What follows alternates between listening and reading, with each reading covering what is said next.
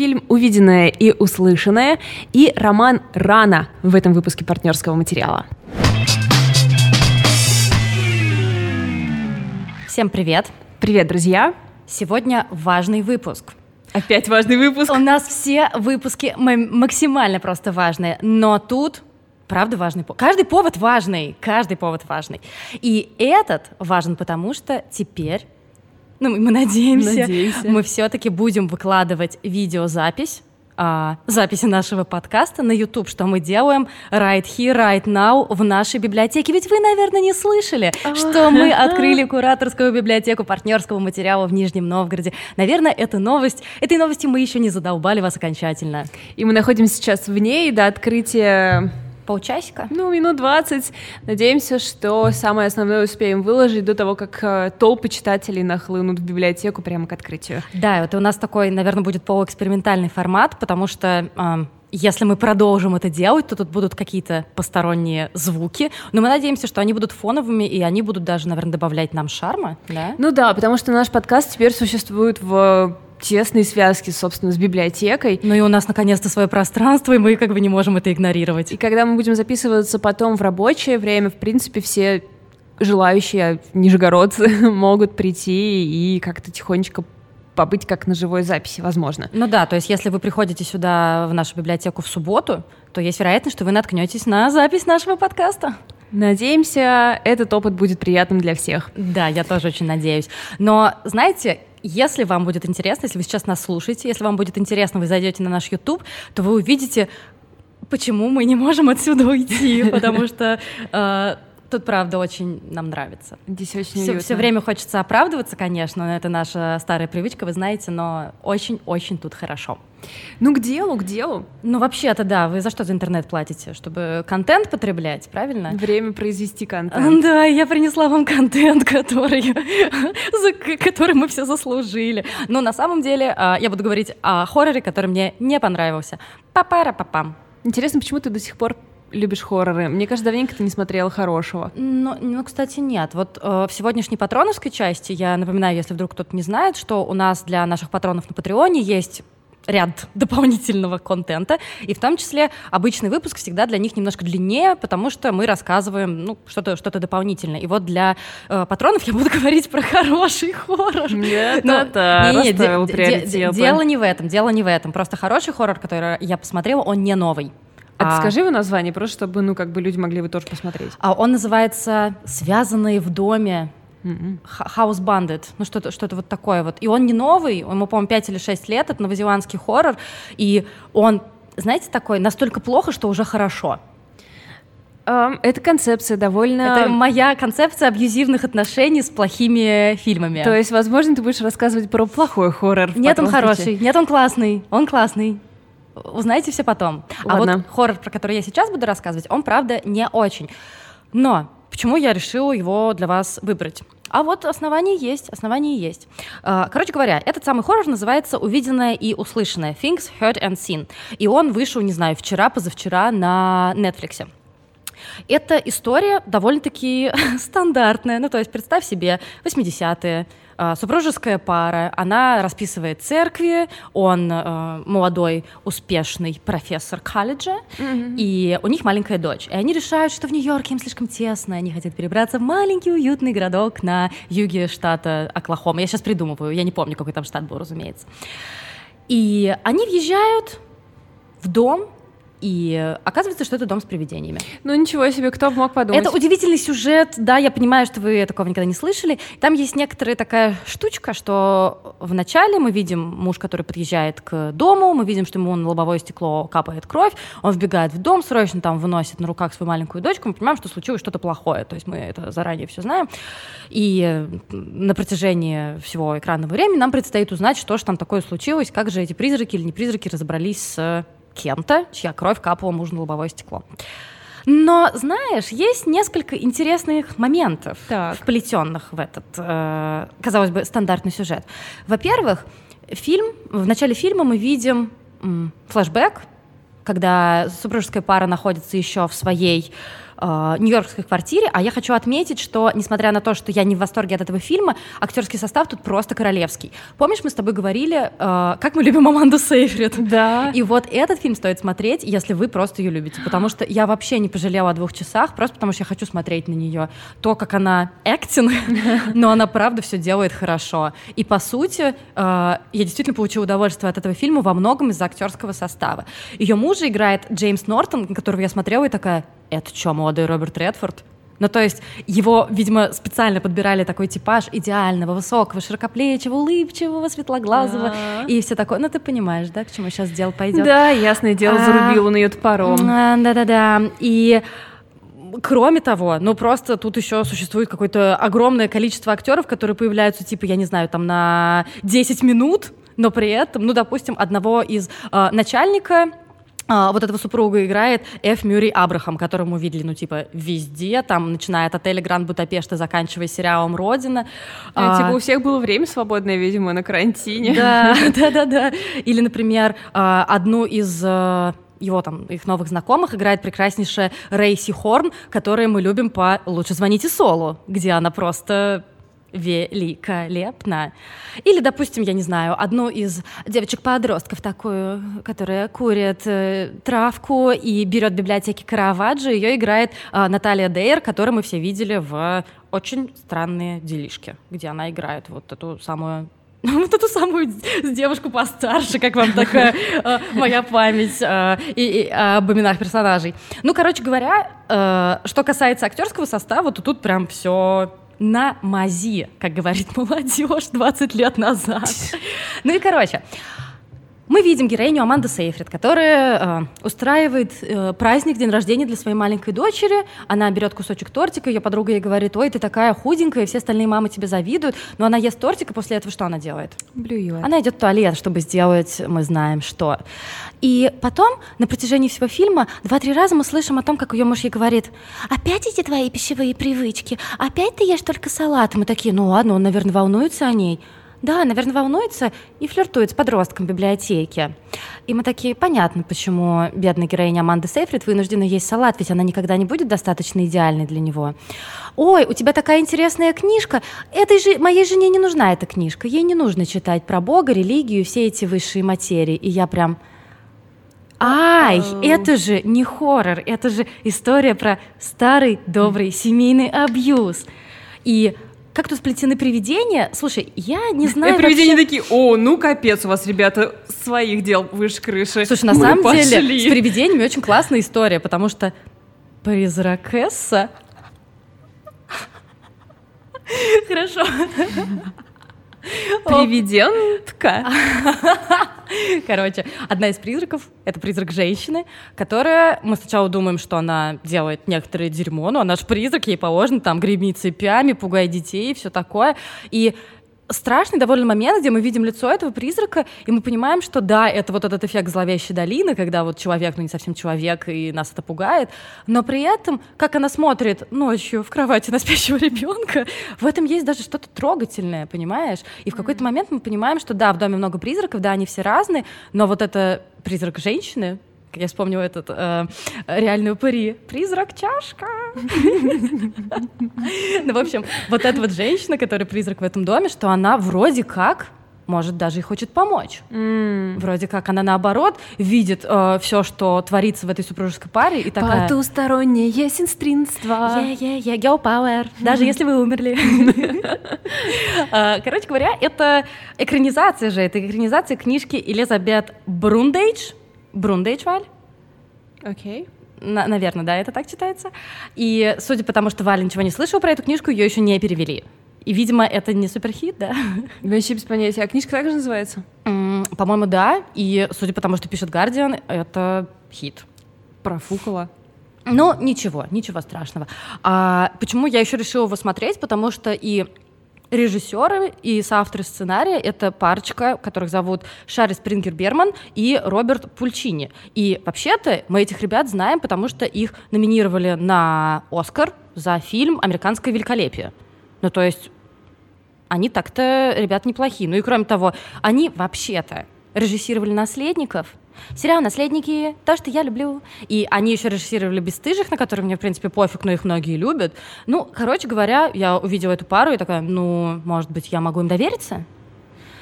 Так и чё? Ну, не факт, не а. факт, не факт. Короче, это, знаешь, это странное кино, потому что ты видишь а, так себе канву, ты видишь довольно странные сюжетные повороты, ты видишь абсолютно а, сумасшедший конец, скажем так, но он действительно впадает в какое-то совершенное сумасшествие именно в прямом смысле этого кинематографического слова, окей. А, но при этом ты видишь классных актеров, которые просто стараются. То есть они делают то, что должны. Мы видим Аманду Сейфрид, которая играет классно, и вообще ни одной фальшивой ноты нет в ее игре. И э, то, как э, Джеймс Нортон играет Джорджа Клэра. Ну, слушайте, Джордж Клэр — это просто в канонический злодей. Вот так вот я вам проспойлерю Папаш, это все. типа, да? Да, но он но мне бы... кажется, когда ты видишь красивого папашу, ты понимаешь, что что-то не так. Но он злодей не э, в конве хоррора, да, я сейчас просто, чтобы не было каких-то недопониманий, ну, понятно, да. да, а именно вот э, в каком-то э, в супружеском конфликте. То есть то, как он себя ведет, это именно по, по, по канонам злодейства абсолютное, которое только может быть. И мне это показалось классным. Ну, то есть, понимаешь, я смотрю, и я понимаю, что это, ну, вроде как методичка. Но с другой стороны, Давай порассуждаем. Вот многообещающая молодая женщина.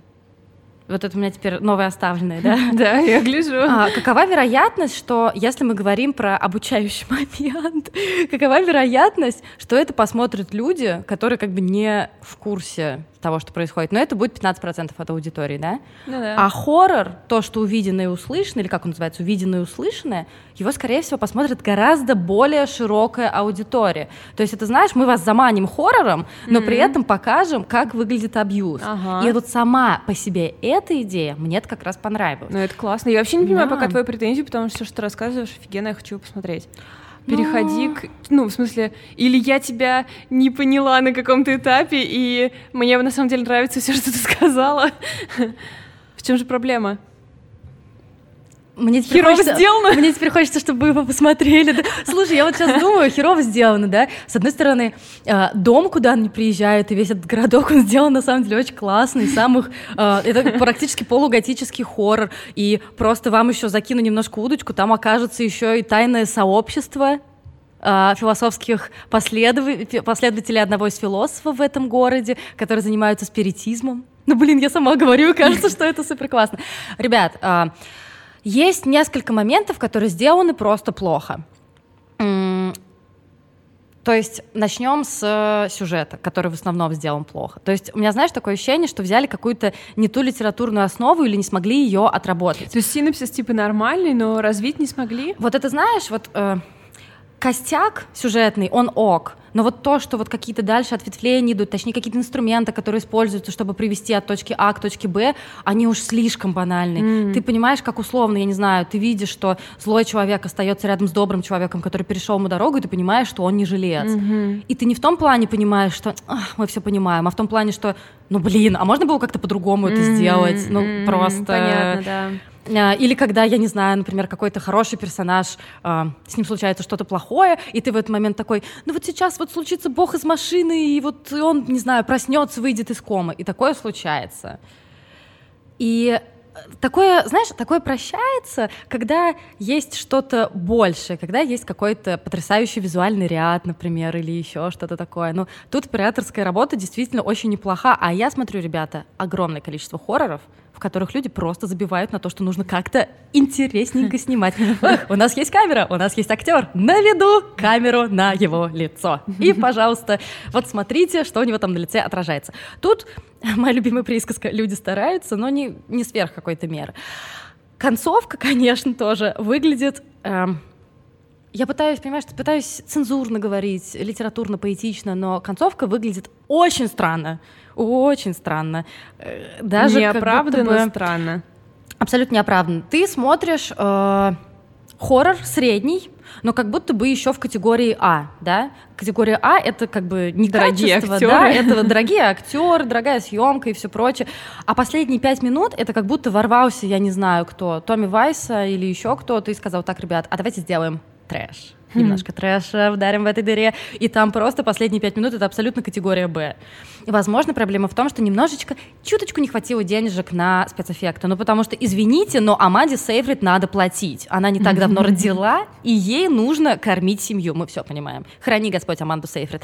Но концовка, а, скажем так, а, тот визуальный ряд, который они задумали, его не удалось воплотить изящно. Поняла он получился очень кустарно. То есть, типа, ты такая, я вижу, что вы делаете, но вам не удается это сделать. Я вижу, что вы пытались, я вижу, что вы пытались и с визуальной точки зрения, и с религиозно-философской точки зрения, но в случае с визуальной точки зрения у вас, видимо, просто не хватило денег или еще чего-то, а в случае с религиозно-философской точки зрения, ребят, вы хоррор на Netflix. Ну, как бы, извините. Знай свое место. Ну, окей, это я сейчас, может быть, э, надеюсь, что э, Шарри Спрингер Берман не обидится на меня, когда послушает этот подкаст, но тем не менее, так, так... Ну, то есть, знаешь, ты смотришь два часа, и да, там есть... Э, проблемы, которые поднимаются. Проблема семейного абьюза — это извините. Это то, что мы везде видим, и то, что надо показывать, и все прочее. Но когда последние пять минут нам пытаются включить что-то вроде фильма «Прости, Господи, куда приводят мечты», я такая... Просто мой самый любимый What? фильм на Земле. Ладно, я его в детстве смотрела, в детстве. Пересмотри. Хотя ладно, не надо, не, надо. Слушай, это как у меня с фильмом «Космический джем», который я в последний раз смотрела лет в 9, обожаю его. Буду ли я его пересматривать? Нет. Никогда и ни за что. В этом я почему-то знаю смысла. некоторые цитаты оттуда. До сих пор есть... Знаешь, такое бывает, когда какая-то фраза навсегда да. застреет в твоей Такая. голове до тех пор, пока мы не придем к соглашению, встреч по баскетболу больше не будет. Тун -тун -тун -тун -тун. Я не знаю, почему я просто навсегда это запомнила. А я не знаю, почему я, э, я, я несколько лет назад задавалась вопросом, когда думала про фильм «Космический джем». Что там делает Билл Мюррей? Вы вообще осознаете? Это фильм, в котором плетены мультяшки, то есть смешанная техника. Главную роль там играет Майкл Джордан, там есть Бакс Банни, а его другана там играет Билл Мюррей. Он был я под кокаином, когда согласился. В этом никаких проблем. Билл Мюррей занимается разными странными Но он вещами. занимается тем, что хочет, я согласна. О, и потом ему сказали, прикинь, мультики будут прямо в кино. Он такой... Воу, окей. А, но вернемся, пожалуйста, к фильму, про который я говорю, который называется «Увиденное и услышанное». Если резюмировать, все, что я сказала до того, э, производит впечатление, что это неплохой фильм. да? Но давайте я сразу парочку вам дам пунктов, которые вас могут разочаровать на случай, если вы решите все-таки его посмотреть. А я такая думаю, я сделала вашу работу. Я посмотрела очень популярный фильм на Netflix, и теперь вам рассказываю и пересказываю, чтобы вам не пришлось его смотреть. Короче говоря, сюжетные повороты, очень многие, заставят вас делать так. Мэ. Mm. Вот очень много раз вы будете делать мэ я вас уверяю. Во-вторых, если вы любите страшные хорроры, ну, тут ничего страшного нет. Тут как бы страшно в основном от того, какие бывают э, люди-мудаки. Ну, это тоже, в принципе, может напугать. Да, ну, знаешь, мне кажется, у нас в последнее время в России ну э, да. В новость, новостей достаточно для такого эффекта. Ну да, ну да. Ежедневный хоррор. А, Россия — страна, в которой мы живем. Так вот, и концовка... А с, какой, с какого времени мы стали делать? Я не понимаю, почему наша дорога просто. Из нашего подкаста мюзикл. Это как филлер в сериале, где просто... А сегодня все врачи будут петь во время операции. А в следующий раз мы обещаем начать с э, нашего кавера на песню «Another Day of Sun». Как тебе такое? Да, я думаю, мы так поступим. Да. И третье — это концовка, которая со всех сторон выглядит просто нелепо. Вы устанете, э, ваши глазные яблоки будут перенатружены, потому что вы устанете закатывать глаза. Но из плюсов. Неплохо сделанный, ну, такой современный полуготический хоррор, прекраснейший актерский состав во главе с Амандой Сейфрид, который просто я не знаю, ну вот она э, в этом году как-то у нас одна из любимец стала. Мы ее с Манко как начали хвалить. Дайте ей нормальную главную роль, пожалуйста. Хоррор на Netflix — это не то, чего она заслуживает, наша малышка. Однажды меня услышит, однажды меня услышит. Ну и еще из плюсов это, конечно, то, как э, тема старого доброго семейного абьюза вплетается в хоррор. Это прекрасно, и э, мне нравится такая обманка. Ну, потому что, почему бы и нет. Слушайте, ну и с другой стороны, если вы смотрите все подряд хоррор на Netflix, как я, вряд ли, конечно, вы уже знаете, что Netflix, как помните в Соу парке, просто он все скупает. Школьники из, э, из какого они там штата, я не помню. Мэна. Из Орегона решили снять кино, мы берем. мы покупаем это дерьмо. Короче говоря, я смотрела про... Я... Тьфу, ты, господи, это надо вырезать. Давай мы это вырежем. Мы ничего не будем вырезать, теперь у нас есть видео. А, черт. Короче говоря, я рассказывала про фильм, который называется «Увиденное и услышанное», и я пыталась сделать так, чтобы вы его не посмотрели, а в итоге получается, что я вас заинтриговала. Ну, меня, да. Хорошо, что я никогда не смотрю то, что меня заинтриговало по твоим рекомендациям. Я типа каждый раз после подкаста такая, офигенно, вот что я посмотрю. Вот что я не посмотрю. И потом никогда не происходит этого. Но это вопросы к моей жизни. Продолжаем. Я буду рассказывать про роман э, Оксаны Васякиной «Рана». Суперхит, суперхит. Абсолютный суперхит, но я должна сказать, что открытие библиотеки вообще не пошло на пользу моему чтению, потому что все новинки, все суперхиты я, естественно, для библиотеки прикупила, села на них и такая, давай все читать. И, естественно, блин, не могла ничего прочитать. Абсолютно та же история. У меня, конечно, не такие, как у тебя, запрос к себе в плане чтения, но я привыкла, что у меня есть минимальная планка. Это две книжки в месяц. То есть вот я знаю, что ну вот хоть что случится, я должна прочитать две книжки в месяц. Сколько книг я прочитала за март? Целиком. А, нет, кстати, я прочитала Айдаха. Не все так плохо. Я неплоха, да. Ну вот, э, в общем, я начала читать Кокон, он мне очень нравится, но он толстенный, я не смогла сосредоточиться, мне хотелось иметь несколько часов с ним просто вместе, без перерыва, и таких не было в связи с открытием библиотеки. Я библиотека. У нас теперь открылась библиотека. Я мы начала читать Хамнет, который очень сильно ждала, ага. и мои ожидания просто до небес. Он великолепен. я прочитала половину, но все время отвлекалась. В итоге, что я прочитала Оксану Васякину? Почему? Потому что она есть на букмейте, и где я больше всего времени проводила, в дороге и в ожидании. Но я очень рада, что она была со мной.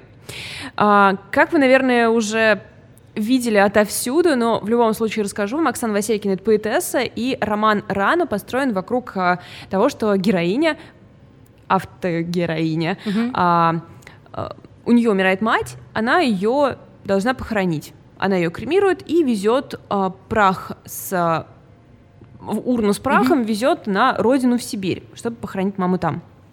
И это а, наполненная саморефлексией роман. У меня самый главный вопрос. Гуси тут будут фигурировать? Нет, слава богу. У меня просто травма после того, как э, Валя рассказывала про книжку писатели, писатели и любовники. любовники да. да, там тоже была эта тема, что писательница прощалась со своей матерью, и в итоге она скормила ее прах гусям. Это самая странная вещь на Земле. Я не видела ни одного объяснения, почему это произошло. Слава Гардиан, богу. вы чё вообще? Почему Оксана вы Васякина более э, понятный мне автор в этом смысле.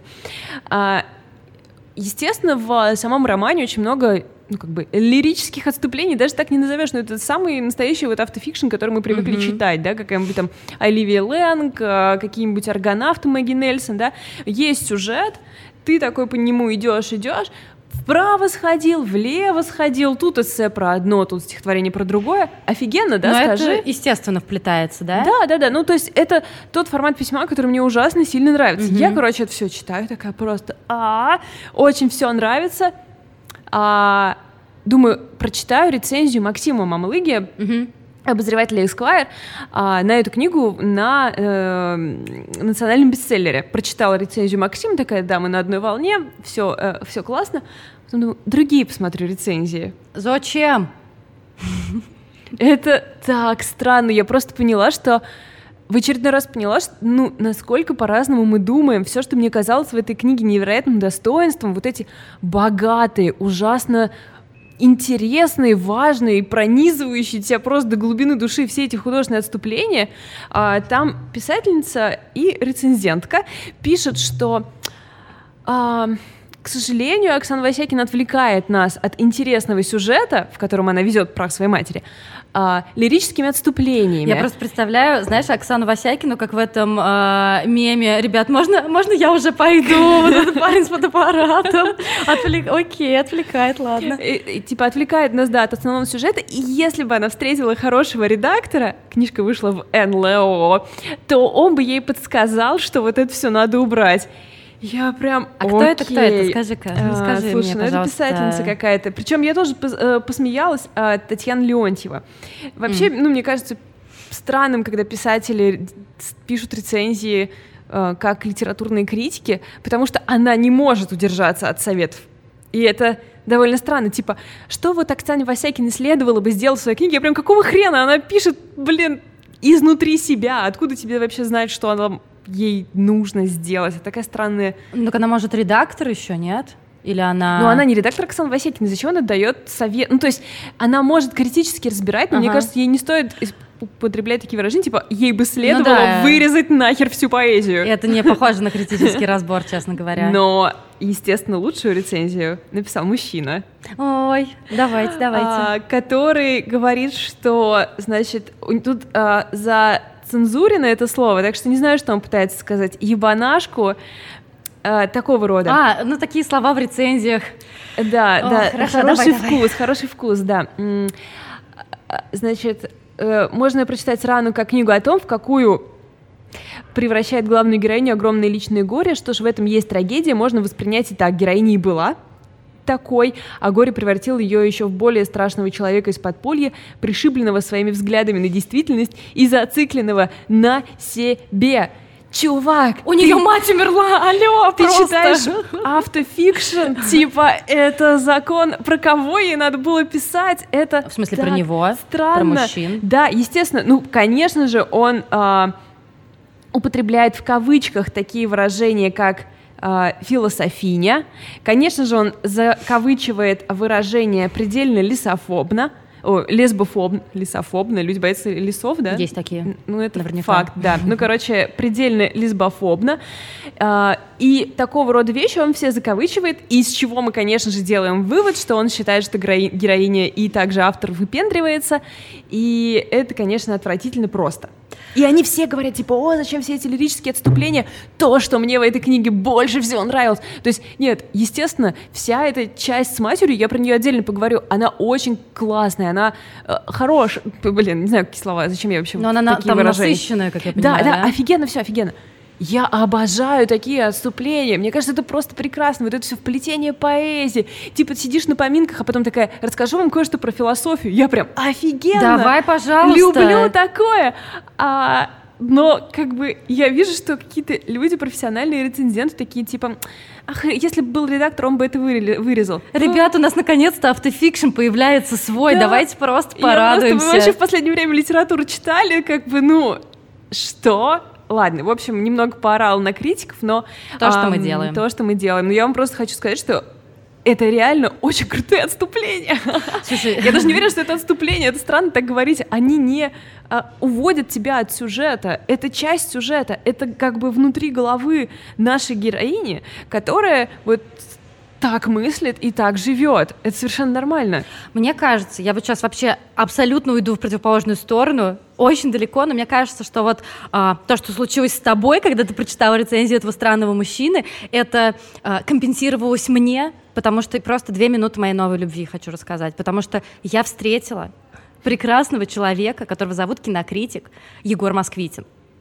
И просто я в шоке от того, почему все его не любят до сих пор. Изначально я посмотрела, а, как он вел трансляцию Оскара на ОККО. А там, если что, всегда все плохо. В духе а, Сергей Брунов говорит Марго Робби классная телка. И как он все классно сделал. А вчера я посмотрела с ним ну, что-то, какую-то передачу, передачу на Ютубе, где он угадывает там кадры из фильмов, там цитаты, фильм по цитате или еще что-то такое.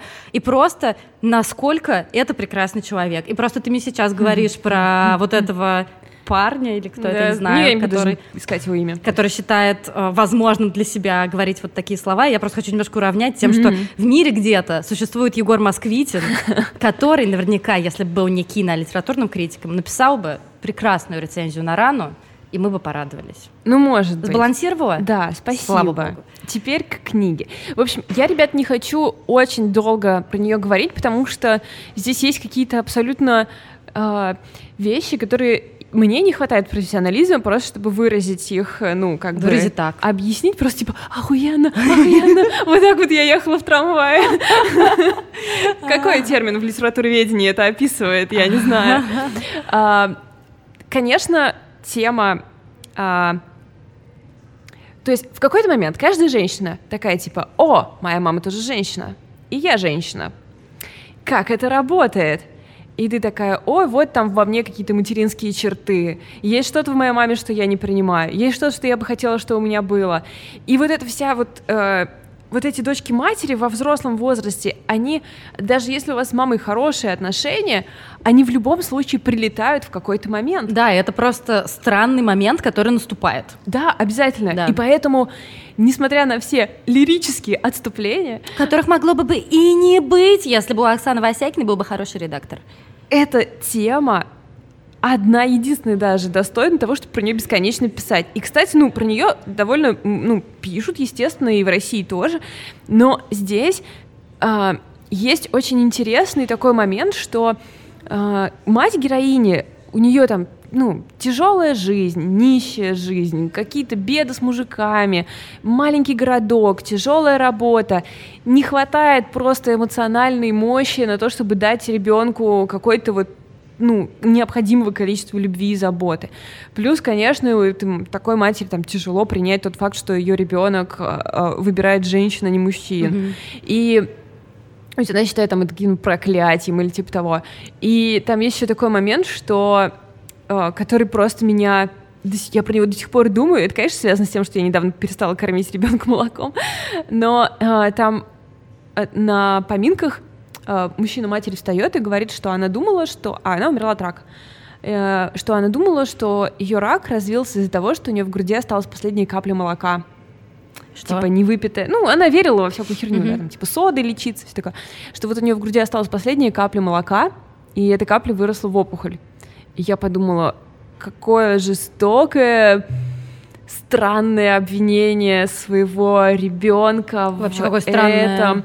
Но понимание. также, да, понятное дело, да, что это как бы, ну, естественно, не имеет никакого научного обоснования, да, но в этом есть какая-то глубокая метафоричность того, как женщина воспринимает свое материнство и тот урон, который оно может ей нанести. Да. То есть спустя там десятилетия после того, как твой ребенок уже не пьет твое молоко, ты думаешь, что там осталась вот та самая последняя капля. Это было так странно, я, я хожу и думаю про это бесконечно. Вот как раз хотела у тебя спросить, э, ты родила ребенка, и понятно, что, как мне кажется, скорее всего, до рождения ребенка, либо до, до какого-то определенного возраста, когда ты читаешь книги о там, условно, дочках матерях, ты себя ассоциируешь с дочкой. с дочкой. У тебя уже происходит такой момент, что ты больше начинаешь как-то, ну не то что переходить на эту сторону, но просто больше как-то думать в этом направлении, именно вот в материнском. Мне кажется, частично да, но здесь мне как раз помог... Ну, здесь просто, понимаешь, сама героиня, она сама пытается это сделать. Mm-hmm. То есть ее путь примириться с мамой,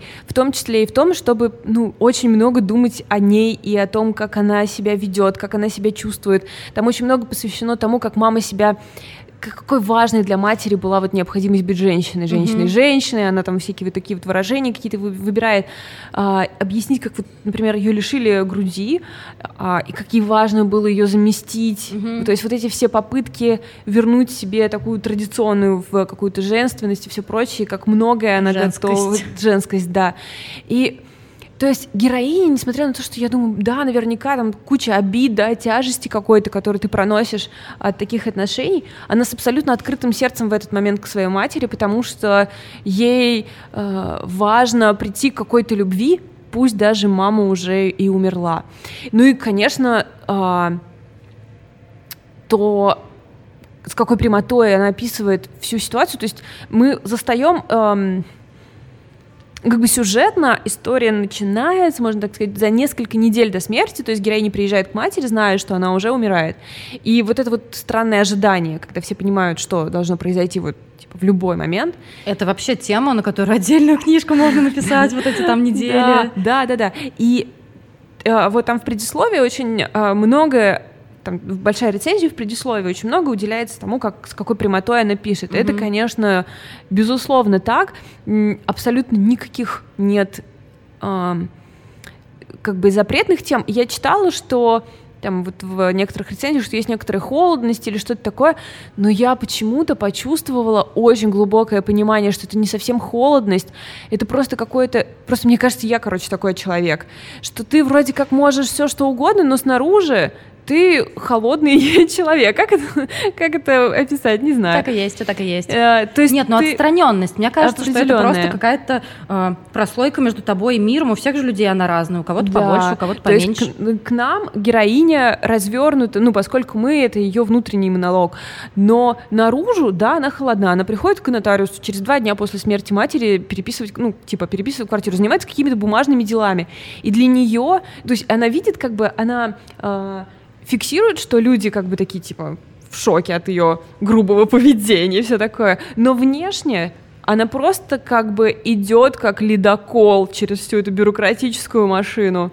Это тоже отдельная тема. Слушай, я даже не открывала э, рану, но уже, судя по тому, что ты говоришь, там столько, э, столько каких-то, знаешь, э, ниточек за который можно потянуть, и просто на тебя, я не знаю, лавина обрушится. Та же самая тема, которая, я не знаю просто как в других странах, но я постоянно это вижу в России, неправильная скорбь. Это действительно очень распространенная тема, что если ты, не знаю, делаешь какие-то вот эти все автоматические вещи, хотя то, что ты говоришь, это, по-моему, просто автоматическая вещь, которая помогает э, просто вернуть, э, э, не знаю, встать на рельсы каким-то образом. Ну, знаешь, это даже просто такое, типа, я не живу в этом городе, мне отсюда надо уехать, ну, да, мне нужно да, вести прав, да. мне надо сходить к нотариусу, мне надо это сделать, я не смогу это сделать через полгода. Ну, если это какие-то ну, вещи, ты не должен оправдываться за них. Да, да, но при этом э, я постоянно вижу вот это неправильная скорбь. Это знаешь, это начиная от э, каких-то желтых журналов в духе там, посмотрите, не знаю, там муж Жанны Фриски спустя там 14 лет завел себе, завел себя, женился, да, и заканчивая тем, что, а вот вы слышали там про кого-то, он, не знаю, не плачет. Ну да, да, конечно. У меня, у меня просто эта тема неправильной скорби, она меня очень задевает, просто это же такой бред. Какое, какое тебе вообще дело, как, какой инструментарий человек использует для того, чтобы пережить то, что он переживает? Ну, слушай, ты задаешь такой вопрос, типа, а кому какое дело, какой человек ориентации? Понимаешь, это как бы вопрос, кому какое до кого вообще дело, и, естественно, всем до всех есть дело. И поэтому... Э, Поэтому меня и поразило то, то есть я даже и половины не охватила ее рефлексии на тему того, как она поняла, что она лесбиянка, как она Э, в какие-то моменты, да, боялась, типа, малодушничала, не говорила об этом прямо, и всякое такое. Как она пытается понять вообще, почему ее отношения с женщинами не работали. Это все очень прямолинейно, очень, там, честно, кристально чисто и все такое прочее, и поэтому э, меня просто поражает книжка коротюсенькая, а тем... Ну, типа и про э, Не знаю, я читала на букмейте. А, да, да. а, но вот это ее умение ну, я думаю, что это поэтическое, наверное, умение, да, что ты находишь просто некоторое количество очень точных слов, и тебе Писатели. не нужно... Точно, это ведь так называется, писательство. Да, так и есть. В общем, но мне кажется, что когда ты рассказываешь про книгу чуть более возбужденно, чем обычно, можно, в принципе, только считывать Немножко твою интонацию. Можно просто считывать твою интонацию и уже бежать за книгой. Ну да, понимаешь, я просто очень люблю такую прозу. Почему у Оливии Лэнг там один из моих любимых писателей, одна из моих любимых писательниц? И то, что она здесь существует в российских реалиях. И она существует хорошо, что важно, в отличие от хорроров, ребят. Да, то есть ты как бы в тех же городах, в которых ты сам бывал, ты в тех же больницах, моргах, ты, ты сам, короче, все это видел. И я просто поражаюсь щедрости, наверное, Васякиной, потому что понятно, что мы не можем сказать, что это вот типа сто процентов правда, да, мы же не знаем, и, в общем-то, нас это не должно волновать, но как бы нас это волнует, и то, как щедра она на то, чтобы поделиться с нами этим опытом в такой откровенной манере, потрясает меня, потому что одно дело решиться написать роман о себе ну, так, как она его написала, и, и выпустить его вообще вот во весь этот мир, ко всем этим читателям, которые могут вот его воспринимать таким образом. И они же, понимаешь, они же пишут типа не про ну и часто, вернее, часто пишут не, не совсем про то, что там типа героини, все. Васякина то заходите, ребят, можно здесь ходить, мы просто параллельно тут э, записываем подкаст, да, можете посмотреть книжки. А, то есть она... Эм, читатели и критики часто совершенно стирают эту границу, и я не уверена, что она на самом деле существует. То есть, возможно, там вообще каждое слово правды, и имена правдивые, и события правдивые. И я просто... Монтаж без клеек. Абсолютно. Я, я, я не могу себе представить такую щедрость на этот опыт, потому что для меня, как человека, который очень мало из того, что она описывает, да, на самом деле mm-hmm. пережил, э, ну, и не может там со многими вещами relate, э, это как бы подарок для меня, потому что как еще я про это узнаю, как еще я могу это понять? Я предполагаю, что да, быть э, лесбиянкой в современном мире довольно сложно. Ну, типа, все, что я могу понять, это какие-то, что, ну да, сложновато. Но как именно сложновато? Что там происходит у тебя в голове, в душе, в сердце? Как я это еще узнаю? Только так. Я сразу начала вспоминать э, очень э, большое количество документальных фильмов, в том числе про те, про которые я рассказывала в каких-то прошлых выпусках, в которых у меня была основная претензия. Мне рассказывают либо про какой-то опыт, которого я не знаю, да, либо про какую-то эпоху, в которой я не жила, и при этом у меня абсолютно создается ощущение, что там, знаешь, э, меня выпустили на семейном празднике из детского стола, посадили за взрослый стол и дают какое-то очень ограниченное количество цензурируемой информации. То есть, знаешь, вы говорите, конечно, тут вот ребеночек сидит, а судя по тому, что ты говоришь, Васякина абсолютно честна, и нету такого ощущения. Она Нет. просто садится рядом с тобой на диванчике и ведет с тобой честный, прямой разговор. Да, знаешь, как в детстве тебе, например, мама такая говорит, ты можешь спросить меня обо всем. И ты такая, мама, рожать больно? Она такая, ты что, охерела? Как мем, помнишь это? Старшее поколение, мы будем тяжело работать, чтобы mm-hmm. нашим детям жилось легче. Дети живут легче, старшее поколение. Вы офигели? Ну, типа, да. А она так не делает. Она такая, ну ладно, что тебе интересно, давай тебе все расскажу. И это, конечно, ну, как бы, вы поняли. Очень, э, ребята, Такая рецензия. Очень, очень у нас, конечно, странненький выпуск, но я думаю, что мы однажды никогда мы не будем делать их структурированными фактически и фактическими и не эмоциональными. И обязательная часть которая... Парад Победы. Парад Победы, да, это э, список благодарностей. Традиционно хотели бы поблагодарить э, всех наших патронов на Патреоне и особенно тех, кто совершенно добровольно платит нам 5 долларов и больше.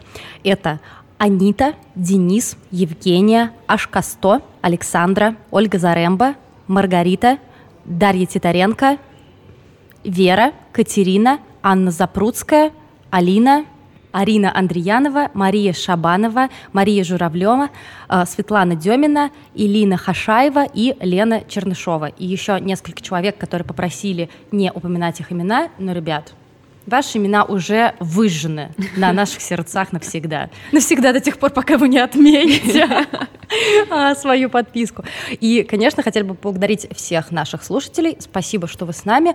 Если вы хотите побыть милыми немножко, вы можете зайти на любую платформу, где вы нас слушаете, поставить нам оценочку какую-нибудь классную и написать отзыв. Если вам, конечно, хочется. А если вам не хочется, то и не делайте. Не делайте ничего, что вам бы не хотелось. Абсолютно. Пока. Пока.